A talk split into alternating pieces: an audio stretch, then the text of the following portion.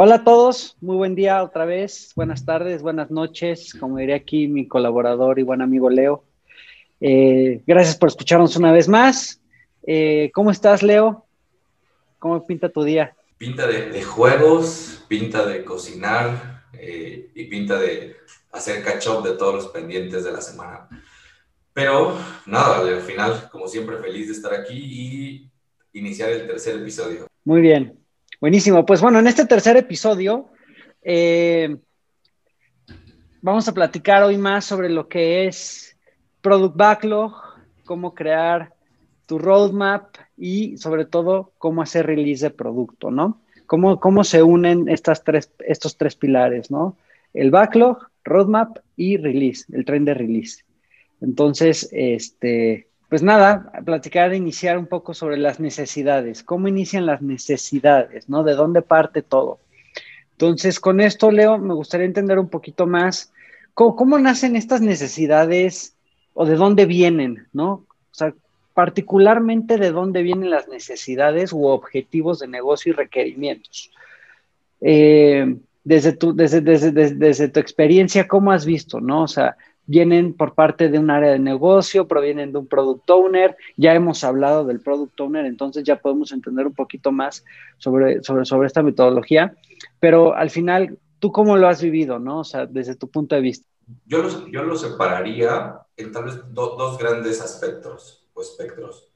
Uno es este by the book, donde dice, todo producto digital o feature debe resolver una necesidad del usuario, ¿no? Siempre es resolver un problema.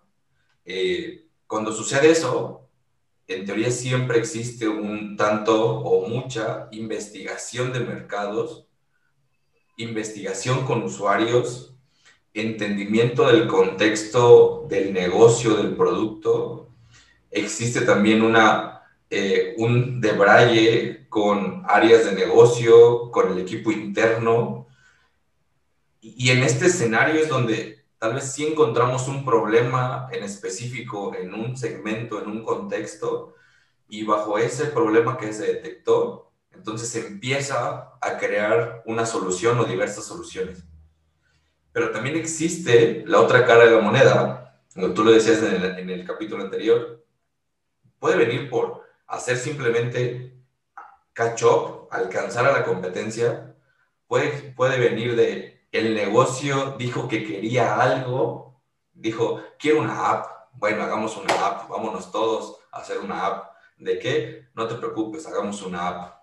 También puede venir de, de este espacio de innovación, donde innovemos y, hagamos un, un, voy a decir en este, en este contexto, un wallet dentro de un contexto financiero que compita con la propia app, con la app principal. Y si notan aquí hay como, en resumen, hay, yo encuentro una, un problema, una problemática en el usuario, en el contexto de negocio, y entonces genero soluciones. Ese es el escenario que a mí más, más me encanta como UXers. Pero también existe el escenario de, el negocio dijo, yo quiero este requerimiento y quiero construir esto Detrás de eso, seguramente hay un business case y similares que fundamenta por qué hacerlo. Pero también el tercero es también esta necesidad de alcanzar la competencia. Y creo que entre estos tres aspectos es donde se, se centra mucho de los típicos orígenes de la creación de un producto. Creo que el, primero es el que, el que todos queremos, pero la realidad es que muchos hemos vivido más por el segundo y el tercero. A mí, mira, es muy curioso, ¿no? Porque lo vivimos de diferentes formas. Tú desde una perspectiva de UX y, cómo, y cómo puedes aterrizar más las necesidades de, un usuario per se. Y, desde mi, y desde mi trinchera, a mí me toca ver un poco, sí las necesidades del usuario, sí los objetivos prácticamente de esta área de innovación, de, de digital, pero también hay que entender la parte de negocio, ¿no? O sea, hablábamos mucho en el capítulo pasado, ¿no? Y lo mencionamos en algún momento, esos manotazos, esos caprichos que hay de repente por parte de, estas áreas de negocio y creo que mucho de lo que he llegado a ver y he aprendido es que siempre a lo mejor no, no, no, no, no tienes esas capacidades tú como product owner, product manager o incluso como UX para poder definir e idear lo que tú quieras, sino que siempre a lo mejor hay alguien y es ese CEO, CTO, dueño de la empresa, lo que sea, ¿no? Entonces, luego también es esto, ¿no? Cómo poder entender y cómo enganchar esos, esas necesidades también, ¿no? Esa necesidad per se del negocio y pues también hay que entenderlo, va a pasar y va a seguir sucediendo y va a pasar en cualquier empresa, desde la más pequeña hasta la más grande. Entonces hay que también aprender a cómo enganchar esas necesidades, cómo enganchar las necesidades per se del negocio al que estamos atendiendo y por el cual estamos velando. Y, pues ser, ser como que yo, yo, yo le llamaría eh, un poco ecuánimes en, en, el momento en el cual, en el momento en el que lo, queremos construir y, hacer realidad, ¿no? Eh, pero pues nada, o sea, creo, creo que al, mencionar ecuánime me refiero a poder ser lo más tranquilos, poder entender que siempre van a venir requerimientos de otras áreas que no sean las de producto o de UX, y, pues ni modo, va a suceder y hay que hacerlo, ¿no? O sea, creo que eso es parte también del, del aprender a, trabajar en equipo y, lo mencionábamos en, en, el otro, en el otro capítulo hay que co-crear y, el co-crear significa poder atender necesidades de otras partes y poderlas tomar para introducirlas dentro de tu backlog. Exacto, y por ejemplo, ahí yo conectaría perfecto con, ¿te acuerdas esto que hablábamos en, en, Santander, donde esta triada de Human Centered Design para nosotros funcionaba en demasía, porque siempre veníamos de un requerimiento de negocio donde ellos perfectamente decían, es totalmente rentable, lo quiero, va a pegarle a mis indicadores. Tecnológicamente nos tocaba entonces decir cómo sí se podía, cuál era el espectro de eso que buscaba el negocio, decir, de todo este pastel que tú quieres, solo puedo, solo puedo lograr este 80% y lo puedo lograr de esta manera. Y, y mi labor como UX siempre estaba en, bueno, qué bonito que ustedes quieran lograr esto, pero ya preguntamos al usuario, que eso es lo que desea, que eso es lo que necesita, que eso es que con eso resuelve necesidades. Y, mi labor al final del día como UX es poner estos hallazgos, estos insights en la mesa de decisión y que eso pueda moldear, equilibrar el backlog o esta visión de producto, esta decisión de hacia dónde va a ir.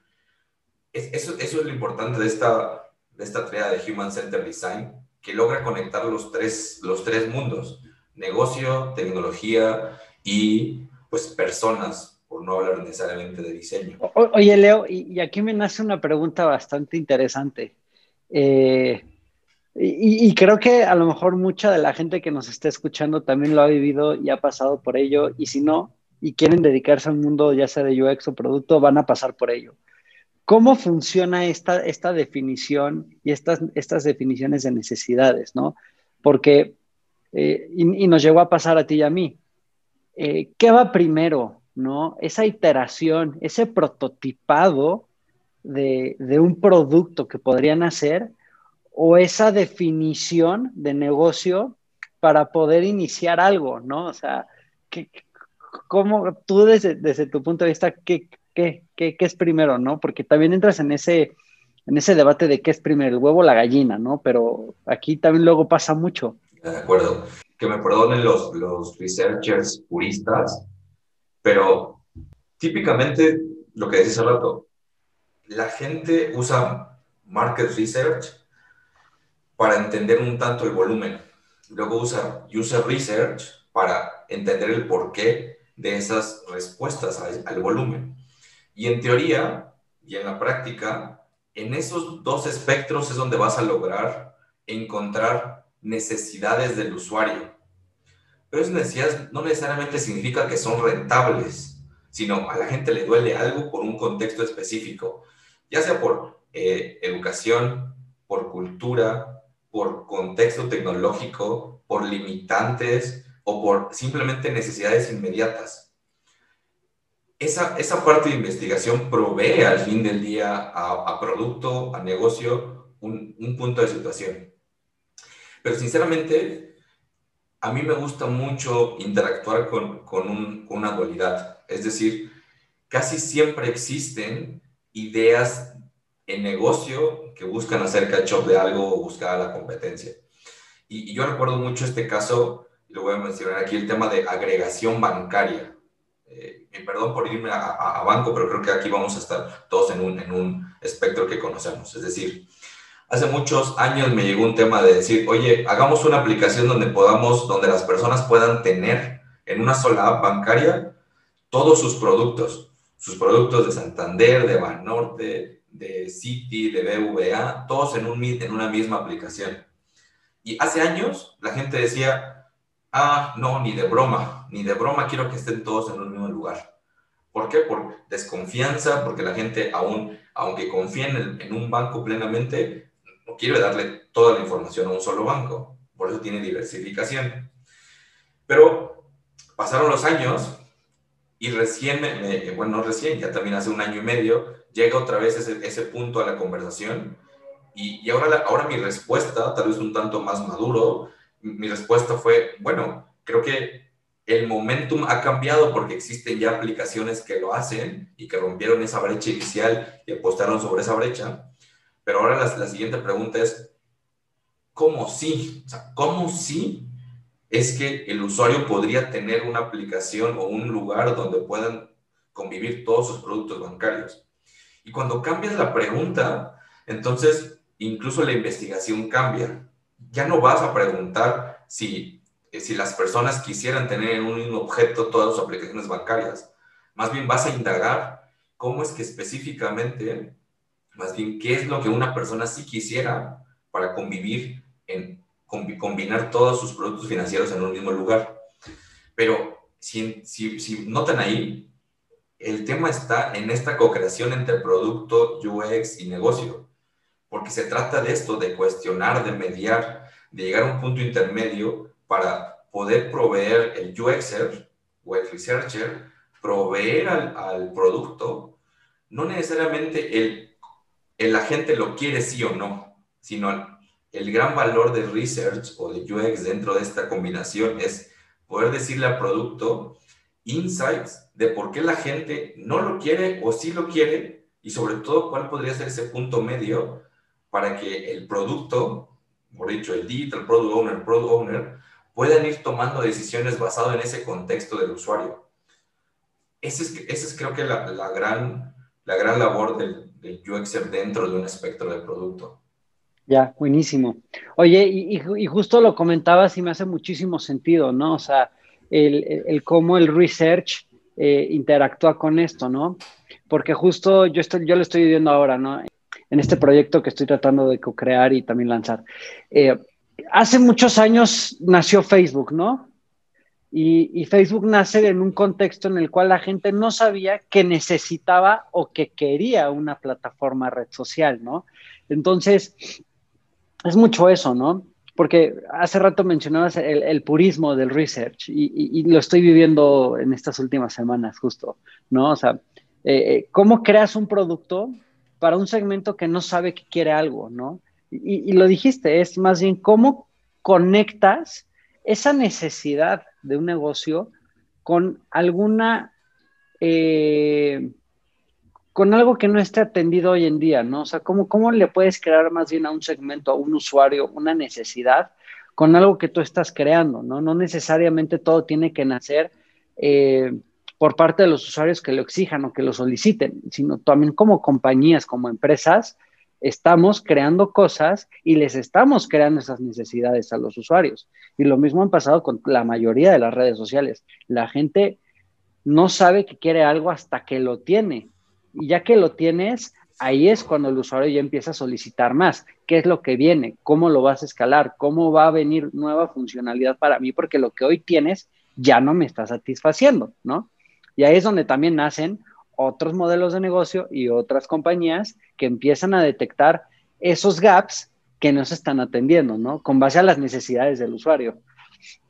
Súper interesante este tema, ¿eh? me, gusta mucho, Leo. Mira, yo por ahí incluso agregaría, cuando tú dices, estamos, estamos dando a las personas un objeto que ellos no sabían que necesitaban, la realidad es que la única forma de lograr llegar a ese punto y saber qué sí necesitan es incluso, es incluso mostrarle cosas.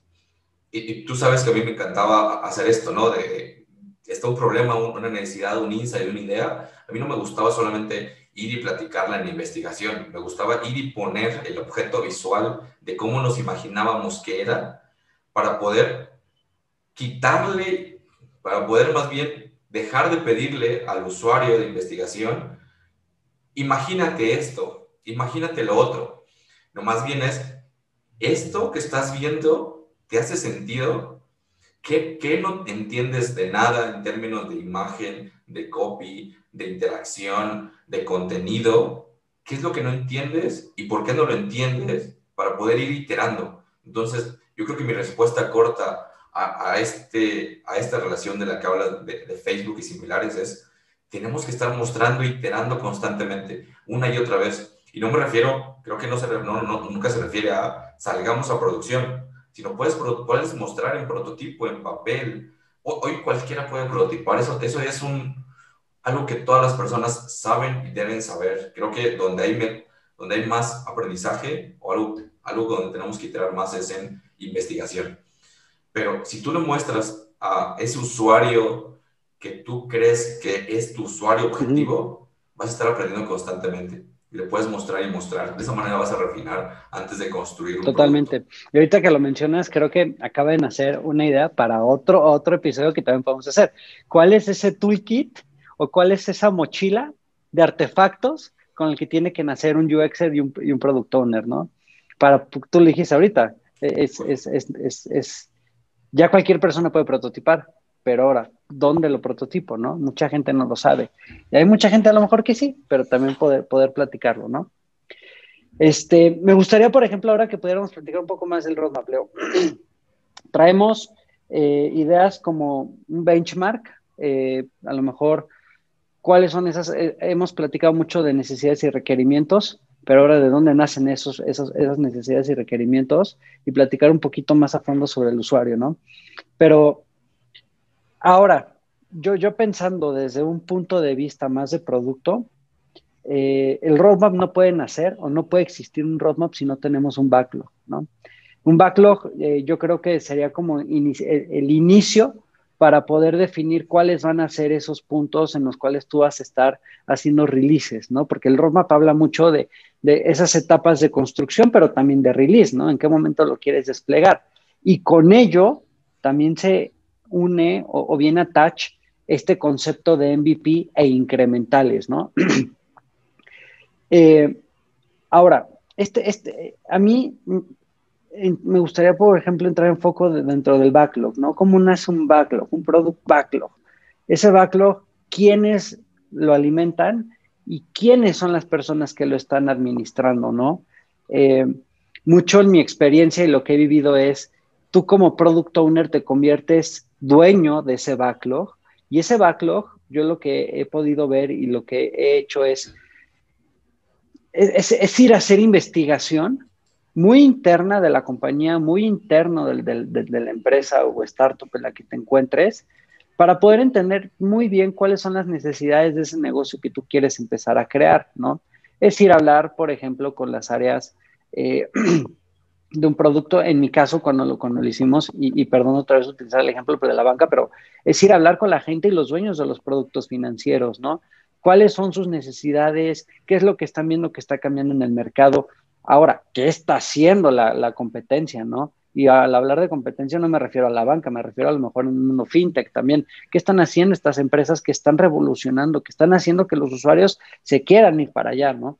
Y eso obviamente te va a dar ideas y a lo mejor no nuevas, es, es, yo siempre lo he dicho, tú como product owner no necesariamente tienes que crear el hilo, hay mucha gente que ya lo está usando y es poder entender cómo haces attach o cómo puedes traer eso que está haciendo otra persona a tu negocio, a tu compañía y poderlo utilizarlo. O sea, no y lo mencionábamos en el capítulo del Product Owner, no necesariamente tienes que ser esa persona que cree todo, que tenga las ideas más innovadoras, ¿no? Yo creo que esas ideas innovadoras se van a dar en conjunto con todo un equipo. Hay personas que son genias y que traen ideas muy, muy revolucionarias, pero la verdad es que son muy pocas y creo que cuando lo haces más en equipo, cuando co-creas y cuando haces sesiones de ideación, es cuando empiezas a crear este, este pequeño backlog que a su vez te va a poder llevar en una primera, en, una, en, un, primer inicio a ese MVP, ¿no? Ese mínimo producto viable eh, que te va a poner en el mercado y con el cual vas a empezar a testear, iterar y hacerle nuevos incrementales. Eh, y con ello ya vas a poder también definir tú tu propio roadmap, ¿no? ¿Qué funcionalidades quiero sacar en qué tiempo? ¿Cuándo voy a sacar esta otra cosa? ¿Cuándo voy a iterar o cambiar esta otra? Eh, y eso también te ayuda mucho a darle visibilidad a las áreas de negocio, ¿no? Y hacia arriba, hacia un CEO, hacia un product manager. ¿Cuándo voy a estar construyendo? ¿Cuáles van a ser esos tiempos? Darle visibilidad a un equipo de UX, ¿no? También porque al final tú como área de, producto, tú tienes requerimientos con tus diferentes eh, chapters, si así lo queremos ver, ¿no? O sea, estos otros equipos que te van a habilitar y que te van a apoyar a llegar al, lugar al que tú quieres llegar. Entonces, eh, tú tienes que darle visibilidad a todo mundo para que todos sepan en qué momento van a construir, cómo van a interactuar contigo y sobre todo en qué momento se va a hacer también ese release de producto. De acuerdo. Yo aquí, yo incluso agregaría, al final del día eh, hay, hay, una cierta idea y un cierto backlog que que ya el product manager, el product owner ponen en la mesa del equipo eh, Scrum, ¿no? Inclusive el UXer típicamente co-crea colabora en ese backlog previamente. Ese UXer apoya a que el product owner eh, haga al final iteraciones, workshops de co-creación, workshops de ideación, sí, un montón de post-its pegados y ahora en digital para ir aterrizando esas ideas. Pero mucho de eso, la gran importancia de hacer estas sesiones es, esa co-creación, es incluso esa, esa divergencia de a través de una idea que pone alguien digital o alguien de negocio, se puedan hacer más ideas. Y eso al final del día es, es, un, es un backlog gigante, que no necesariamente significa que va a, a construirse para el primer release, pero también significa que al final existe benchmark de producto, benchmark de experiencia, requerimientos internos del negocio, limitantes tecnológicas, deseabilidad del usuario. También existe trazabilidad de, perdón, transaccionalidad del producto, tal vez que ya existe, si estás, si estás eh, repensando el actual. Todo eso, bueno, incluso limitantes regulatorias, limitantes de, de costos, limitantes de momentos, me refiero a contextos sociales, momentos, contextos también de entendimiento de que si eso existe o no en el mercado. Y eso va a dar pie a que se empiece a priorizar este backlog, ¿no? Y creo que eso da pie a una pregunta que existe, todavía existe después de no sé cuántos años en la industria de ¿qué chingados es un MVP? ¿Qué piensas tú de eso? Es, es, es, es, algo muy conceptual, yo creería, ¿no? Eh, y, es una gran pregunta. Eh, yo creo que un MVP, cada quien y en cada compañía y en cada contexto es diferente, ¿no? Pero yo creo que lo que debemos de poder siempre tener claro, sea en donde sea que estemos o sea lo que sea que estemos creando, un MVP siempre va a ser esa, esa pequeña pieza, ese pequeño producto, porque ¿Y por qué digo pequeño? Porque al final yo considero que ese pequeño eh, pedazo de software que vas a hacer a desplegar o llevar hacia un mercado tiene que tener la funcionalidad básica o la mínima necesaria para que empieces a hacer adquisición de usuarios, ¿no? Eh, y que empiecen a testear algo. No necesariamente tiene que tener toda la funcionalidad para, para que ya lo puedas sacar al mercado. Creo que hoy en día eh, eso también ha ayudado a que muchas empresas puedan avanzar y puedan ir iterando y llevando su modelo de negocio de una mejor forma. ¿Ya qué voy con esto? Si tú vas a crear una aplicación que va a vender productos, un marketplace, pongámoslo, ¿no? Para no entrar en los ejemplos bancarios otra vez, pero un marketplace ¿Qué necesitas tú para tener un marketplace? Lo mínimo necesario que necesitas para tener un marketplace es un login para poder identificar usuarios o incluso puedes salir sin login, ¿no? Pero lo, mínimo necesario que necesitas es un producto y un checkout, ¿no? Y una manera de hacer llegar ese producto. Con esas tres funcionalidades, ese es un MVP, ¿no? No necesitas meterle inteligencia artificial, no necesitas integrarte con DHL, no necesitas hacer nada. Con que tengas una funcionalidad básica de poder mostrar un producto, poderlo agregar a un carrito y hacer un checkout, ya tienes un MVP. De ahí, ¿cuáles serían esos incrementales? Pues que a lo mejor ya no tengas un solo producto, que puedas empezar a agregar productos de otras marcas, que ya tengas un catálogo de mil, dos mil, tres mil productos, que sigue después, que puedas tener un carrito que pueda incorporar eh, productos de diferentes marcas, diferentes distribuidores, eh, y, empezar a integrar carriers, ahora sí, ¿no? Empiezas a integrar un, DHL, pero ese MVP es poder salir al mercado con lo más básico con lo que tú puedas empezar a recopilar data y que puedas empezar a validar tu modelo. Eh, hoy muchas empresas se vician pensando, ah, es que yo quiero sacar un MVP y ese MVP es eh, todo el ASIS que tengo actualmente como producto y, y, eso a lo mejor a veces te lleva a que te tardes demasiado tiempo en construir y adicionalmente, una vez que hagas release, que ahorita vamos a pasar más a ese punto, puta, lo que tienes que probar, lo que tienes que validar es muchísimo. En cambio, si hubiera salido con una pequeña pieza más sencilla, el probarlo, el iterarlo va a ser mucho más sencillo también, ¿no? Y va a llevar menos tiempo. En cuanto más construyas, más vas a tener que probar. Y en cuanto más construyas, el margen de error va a ser mayor. Entonces, eh, siempre tenemos que tener claro que cuando hablamos de un MVP, de verdad es pensar en lo más básico y lo más sencillo que podamos sacar al mercado. ¿No va a ser lo mejor? No. ¿No va a ser lo más bonito? Tampoco. Pero tenemos que quitarnos esa, esa idea de la mente que para hacer las cosas tienen que ser perfectas. Y creo que el caso más claro que tenemos es también nuestro podcast. Iniciamos con algo muy sencillo, una idea, y con ello hemos ya recopilado cierto feedback de los usuarios y la idea es irlo mejorando, ¿no? O sea, esa es, esa es la naturaleza de un buen MVP desde mi punto de vista. Yo, agregaría que, que, un MVP, a mí me han tocado varios, ahorita voy a intentar mencionarlos relativamente rápido. Un MVP no necesariamente es tecnología. 100%. Un MVP al final tiene la intención de validar algo. Creo que muchos de los problemas de, este, de un MVP es que no hay claridad de qué quieres validar, porque puedes validar tecnología, puedes validar eh, que el producto sea deseable por este segmento de usuarios que definiste, puedes validar que el costo el cual tú le pusiste ese producto sea en verdad aceptable por el mercado. Puedes validar que la gente sí quiere usar tarjeta o cash para pagar, ¿no? Puedes validar los tiempos incluso de entrega de ese producto. Puedes validar comunicación o contenido. Yo, yo, incluso me encanta uno que, que, yo les ponía, yo les preguntaba a, a Banregio al inicio cuando hicimos el cambio de, de cuando el cambio de Barandines, ¿en verdad validamos la marca? ¿Validamos que este nuevo concepto de diseño la gente lo vaya a aceptar? ¿Cuál es nuestro MVP de ese? Porque tiene un impacto nada significativo. Pero yo creo que el, gran punto, incluso lo decía Saroto, MVPs que son catch-ups.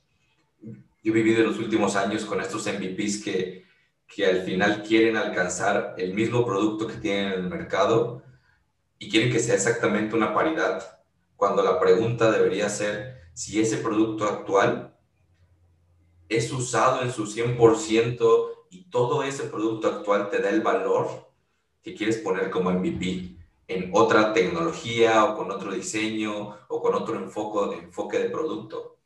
Creo que es, ese MVP, como por cerrar, ese MVP no siempre tiene que ser ni feo, ese MVP no tiene que ser solamente tecnológico, y por ahí hay un gráfico, ¿no? Que, que dicen que ese MVP ya no es necesariamente una, una una patineta, luego una bicicleta y luego un coche. Ya ese MVP realmente es que la gente quiere un coche, pero tal vez en el inicio no le interesa que el coche sea eh, de manejo automático. Tal vez solamente le interesa que el coche sea funcional y que, y que sea relativamente bonito, no bello. O que ese MVP, ese MVP de coche no necesariamente sea eh, eh, con un turbomotor cargado, simplemente con que lo lleve de un punto A a un punto B. Esa definición de MVP, creo que yo creo yo que después de todos estos años todavía sigue siendo un buzzword o un tabú que no todos sabemos definir, y, me incluyo. O sea, todavía sigue siendo un tema, creo que a conversar más profundo en otro podcast, pero que, que, que, que es muy complicado porque hay muchísimos factores alrededor, ¿no? Yo creo que ese MVP se conecta perfectamente con roadmap y con backlog, pero este MVP provee, lo que decías hace rato, ¿no? Provee esta, estos incrementales del backlog y por ende el roadmap. Así es. Oye, y por ejemplo, mira, algo que acabas de mencionar y es muy interesante y mencionamos también hace ratito es el backlog, ¿no? Este backlog, yo siempre he tenido esta idea de que nunca lo he dicho, pero sí lo pienso, ¿no? Y es, si tú tienes un producto con un backlog finito, yo creo que no tienes mucho que hacer ahí, ¿no? Yo creo que, y eso significa, yo creo que, que no tienes más, no tienes idea de cómo poder incrementar o cómo evolucionar ese producto. Yo creo que un backlog es vivo y se tiene que estar alimentando día a día, todo el tiempo, con necesidades tuyas, del usuario, de tu jefe, del UX, del desarrollador, de la persona de QA, ¿no? O sea, todo el mundo está alimentando un backlog. El día que no tengas más eh, funcionalidades, más historias de usuario, más tareas dentro de un backlog, yo siento que no hay mucho más que hacer y hay que también saber ser humildes y decir, creo que mi producto no está teniendo éxito, o más bien, creo que no lo estoy llevando por el camino correcto.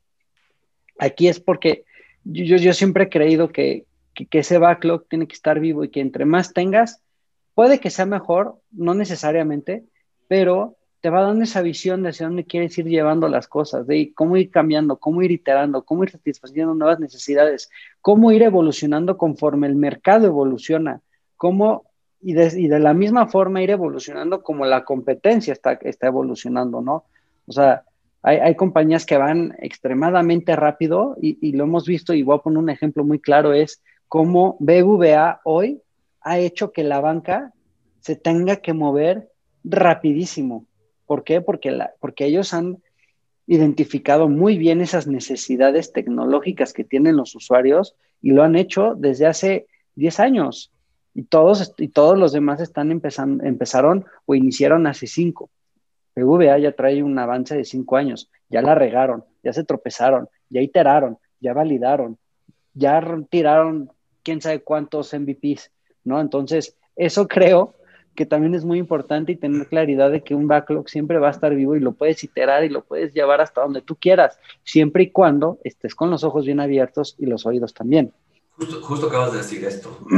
yo, no sé si en verdad eh, Vancomer ha tenido esta esta escucha activa del cliente, pero obviamente lo, supongo porque, vamos, es una gran compañía, tiene un gran equipo de diseño eh, inmerso en México y a nivel global. Eh, dudo que no haya, que no lo estén haciendo.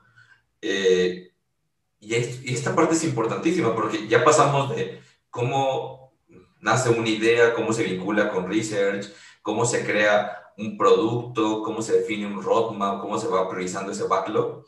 Pero justo esto que mencionas es, ya llegué a los usuarios, ya llegué a producción, ya la gente le está usando, me refiero a gente afuera de tu, de tu segmento que definiste como, como usuario, ya no es tu protopersona o tu persona, ya es el mercado real.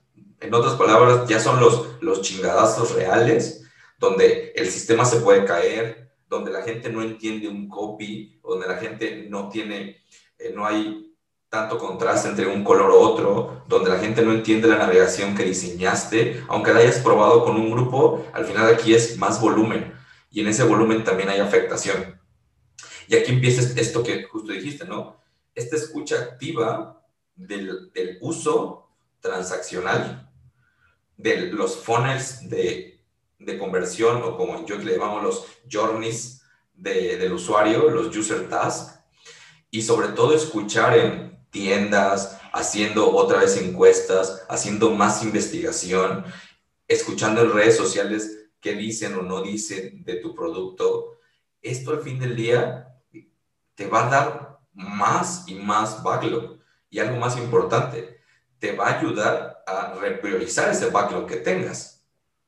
eso es crucial, porque tal vez tú puedas tener esta idea de quiero todo esto y ya lo tienes planchado y lo dijiste hace rato. Tiene que quedar muy claro que el backlog está vivo, que puede cambiar de un release a otro totalmente, que puede cambiar inclusive drásticamente a través del, del customer feedback totalmente, a través de que un competidor viene y saca algo casi en paralelo contigo, eso puede también cambiar todo. eso creo que es, es crucial y que no todos tienen la fortuna de llegar a estas etapas, de ver un bebé ya en público y ver qué es lo que dicen de él, que tengamos incluso esta madurez de que no nos duelen los comentarios y que sepamos escuchar y profundizar en el por qué es ese feedback, ¿no? Eh, creo que ahí también es donde mucho de este trabajo de mancuerna, de, del UXer con el producto y, y del equipo que también es plenamente capaz de escuchar qué sucede, tiene que estar en constante retroalimentación interna y externa. Si nosotros no somos los tipos que lo usamos constantemente, no, no vamos a encontrar esos issues que, vamos, por Dios no podemos esperar a que sea el usuario final el que lo use y diga, oye, tienes este problemita. Eso es importantísimo, ¿no? Y, justo tocaste un tema muy, muy, muy claro. El, cómo iterar o cómo, cómo, cómo tomar un rumbo diferente, ¿no? Eh, con una escucha activa. Y creo, no lo sé, a lo mejor más adelante si alguien lo escucha de esta compañía y nos lo puede explicar mejor, es, creo que hay un caso muy, que, yo tengo muy claro y es el de Fondeadora, ¿no? Fondeadora nació como una compañía o como una startup que se dedicaba a hacer eh, crowdfunding, ¿no? O sea, había proyectos que tú, Leo, querías lanzar o, nosotros, ¿no? Lanzamos su podcast y estamos buscando fondos y alguien le parece una idea interesante y nos empieza a fondear, ¿no? Esa fue la, naturaleza fondeadora. Hoy fondeadora dejó de hacer eh, el crowdfunding y se, y se fueron a un mundo diferente. O sea, hoy han creado un neobanco con todas las bases, con todo el conocimiento que ya tenían de cómo generar un ecosistema de payments y cómo, cómo poder crear eh, esta, herramienta que, que fondeaba proyectos, que fondeaba personas, que fondeaba necesidades, a llevarlo a algo completamente diferente, ¿no? Y a mí me gustaría saber cómo o por qué se hizo. Puede que haya sido por una necesidad que vieron en el mercado, puede ser que validaron su modelo y, y se dieron cuenta que no funcionaba, o se dieron que el mercado mexicano no estaba listo para tener una, herramienta para fundar proyectos, sino lo que necesitábamos antes de poder fundar proyectos eran herramientas para la, para, la inclusión financiera, ¿no? Este, y, es eso, ¿no? ¿Cómo, cómo, cómo, es que sucede ese tipo de iteraciones tan drásticas en empresas? Y, creo que mucho viene de la escucha activa que hemos estado haciendo, que tenemos que estar haciendo vista, vista a un usuario, ¿no? Totalmente. Yo, yo creo que eh, aquí hay algo importante, ¿no? Eh, siempre, hay debates sobre este tema de, de, investigación donde qué es market research y qué es user research y que si uno absorbe el otro o que si son personas diferentes. Yo creo que como lo dijimos en, en el anterior podcast, el product owner convive con el business owner. Lo mismo pasa en investigación y en esta, en esta parte de incrementales y definición de producto. El mercado te dice algo, el usuario te dice algo, pero ninguno se absorbe. Realmente los dos se, se complementan. Y yo pienso que al final del día, ahí es donde va a existir una gran ah, oportunidad para que todos los product owners, product managers, product designers, UXers que existen, researchers, todos ellos puedan tener claro que la única forma de ir mejorando tu producto es que tengas la sensibilidad y la apertura de cambiar el producto cada vez que sea necesario. Creo que si la gente se puede quedar con, con el producto no es estático, así como el backlog no es estático, y ojo, ni la experiencia es estática, es importante que eso quede muy claro porque nos va a propiciar que estemos totalmente abiertos a cambiar esa experiencia, ese producto, ese backlog, esa funcionalidad de cara al feedback de las personas. Y este feedback es importantísimo. Totalmente de acuerdo ahí, ¿no? Y, algo que, que agregar ahí es, ese feedback te va a llevar a poder crear ese incremental, ya sea de negocio, ese, ya sea de producto, lo que sea, ¿no? Al final, creo que eh, las empresas que han sabido escuchar a sus usuarios, a sus clientes e incluso competencias, proveedores, son las empresas que han podido poder tener éxito y que han sabido eh, evolucionar con los años, ¿no? O sea, eh, hay casos que, el, que todo mundo se sabe, el de Blockbuster, ¿no? no supieron aceptar, no supieron tomar ese feedback, no supieron tomar eso no pudieron hacer ese incremental, ese cambio, ¿no? Su incremental de negocio, que ya lo tenían hecho incluso, era su plataforma digital. Y por no querer saber escuchar a los usuarios, por querer ser soberbios y no hacer ese, ese cambio, se perdieron en el camino y hoy tenemos una plataforma que es maravillosa que se llama Netflix, ¿no? Y que ha revolucionado el mundo de cómo visualizar películas, series, todo lo que existe en el contenido digital en la televisión, ¿no? Eh, pues eso, yo creo que yo ya cerrando este tema, e, es importantísimo eh, y creo que lo que más puedo rescatar de esta conversación, este capítulo, es cómo escuchar al usuario, cómo convertir esa escucha activa en nueva funcionalidad, en nuevo backlog y eso convertirlo al final en una nueva pieza de producto y llevarla al mercado. Totalmente. Y, yo, aquí, yo aquí creo que es justo lo que decíamos, ¿no? que tal vez este episodio da pie al siguiente que va a ser aún todavía un poco más, eh, un tanto romántico, porque vamos a hablar de, ¿te debes enamorar de la idea o te debes enamorar del problema? Y ya va a ser una discusión bonita pero que tenemos que, que, compartirles cómo es que pasa. Nosotros hemos creado, bueno, yo he estado muchísimas veces en estas definiciones de producto y donde la gente básicamente llega con la idea de quiero algo, no, no resuelvo algo, ¿no?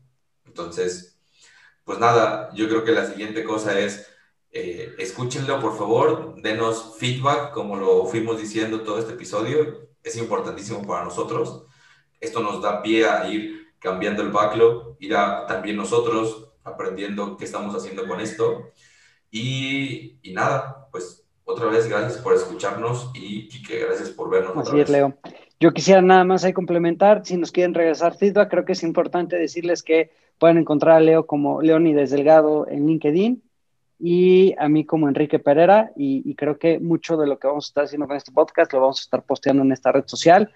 Eh, tenemos nuestro Instagram también, que es Product Design Podcast nos pueden buscar ahí también. Ahí están las redes sociales personales de Leo, están las mías y, estamos abiertos a poder recibir feedback. Si alguien quisiera o tiene la, espinita de poder también agregar algo al programa o quisieran participar, estamos también abiertos a ello. Muchas gracias y este, pues que tengan linda mañana, tarde, noche, eh, madrugada, sea la hora que sea que le estén escuchando.